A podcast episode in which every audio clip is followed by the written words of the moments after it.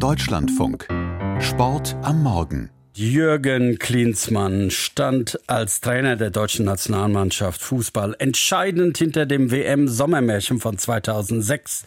Dann zog er um die halbe Welt, wurde Nationaltrainer unter anderem in den USA und letztlich am Ende dann in Südkorea. Und das ist jetzt auch schon wieder vorbei. Er wird entlassen. Warum, Raphael Spät? Ja, es hat gerade mal zwölf Monate gehalten, weniger als zwölf Monate. Und das hat tatsächlich viele Gründe. Natürlich geht es zuerst mal ums Sportliche. In den letzten Wochen war Südkorea ja bei der Asienmeisterschaft Weltmeisterschaft am Start. Und da war das Ziel eigentlich ganz klar formuliert. Der Titel sollte her. Das hat Jürgen Klinsmann auch selbst vor dem Turnier und auch beim Amtsantritt immer wieder betont. Dann war es aber wirklich so, dass die Mannschaft ganz schwache Leistungen gezeigt hat in Katar, hat viele Elfmeter-Tore erzielt. Nur durch Glück sind sie überhaupt ins Halbfinale gekommen und haben dann dort auch gegen den krassen Außenseiter gegen Jordanien verdient verloren. Das ist also das Sportliche. Und dann ist es so, dass Jürgen Klinsmann in Südkorea nie wirklich beliebt war. Ähm, es ist so, dass man in Südkorea eigentlich verlangt, dass der Nationaltrainer auch in Korea Südkorea dann wohnt und arbeitet. Jürgen Klinsmann hat aber den Großteil seiner Zeit in seiner Wahlheimat in den USA verbracht. Sein Trainerstil ist natürlich auch ein ganz anderer als äh, das, was man in Südkorea so gewohnt ist. Da geht viel über Mentalität und Einstellung, jetzt weniger über Taktik. Und dann muss man sagen, ist er auch wirklich in viele Fettnäpfchen getreten, hat sich Aktionen geleistet, die in der südkoreanischen Öffentlichkeit einfach nicht gut angekommen sind. Nach der Niederlage gegen Jordanien zum Beispiel im Halbfinale ist er mit einem Lächeln über den Platz gelaufen und seine Rechtfertigung danach, die ist in Südkorea gar nicht gut angekommen. Wenn ein Spiel vorbei ist und ich dem Trainer der anderen Mannschaft ein Lächeln schenke wegen ihm persönlich, dann finde ich, ist das kein großes Ding. Und wenn das andere Team auf dem Platz mehr zeigt, was sie getan haben, dann muss man sie dafür auch respektieren.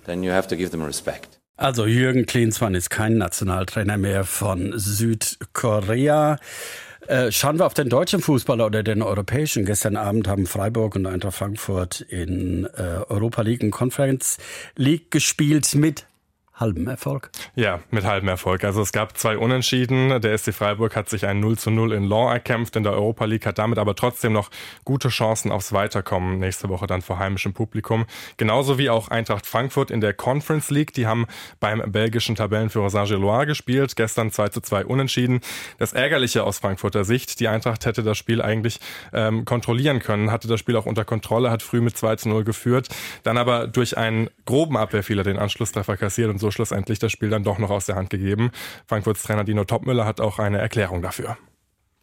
Wir wissen, dass wir eine junge Mannschaft sind, in der Entwicklung sind, dass ähm, gerade bei Rückschlägen, dass wir da einfach stabiler sein müssen, dass wir da ein Stück weit vielleicht erwachsener sein müssen, aber es ist immer einfacher gesagt wie getan. Ähm, und da müssen unsere vielen Jungs dann einfach äh, daraus lernen. Ja, und nächste Woche, wie gesagt, können es die jungen Frankfurter dann auch besser machen in Frankfurt vor den eigenen Fans dann im Rückspiel. Fans ist das Stichwort. Man darf auch an diesem Wochenende wieder Proteste in der Bundesliga in den Stadien erwarten. Die Fans werfen Tennisbälle aufs Spielfeld. Sie protestieren gegen den Investorendeal der deutschen Fußballliga. Zeigen diese Proteste Wirkung? Ja, auf jeden Fall. Also die klare Forderung der Fans ist ja die Abstimmung darüber, ob die DFL einen Deal mit einem externen Investor eingehen soll oder nicht, die muss auf jeden Fall wiederholt werden und dann auch unter anderen Voraussetzungen. Im Dezember war ja geheim darüber abgestimmt worden. Mit dem ersten FC Köln hat sich gestern jetzt aber auch der nächste Bundesligist dafür ausgesprochen, diese Abstimmung nochmal zu wiederholen.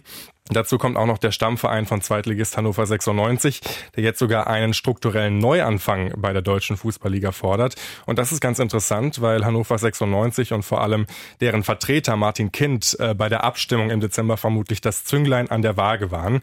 Der Stammverein, zur Erinnerung, hatte Martin Kind eigentlich äh, angewiesen, mit Nein zu stimmen im Dezember. Aber Martin Kind ist ein großer Befürworter dieses Investorendeals und schlussendlich war es dann bei der DFL eine Stimme, die den Ausschlag für für und nicht gegen den Deal gegeben hat.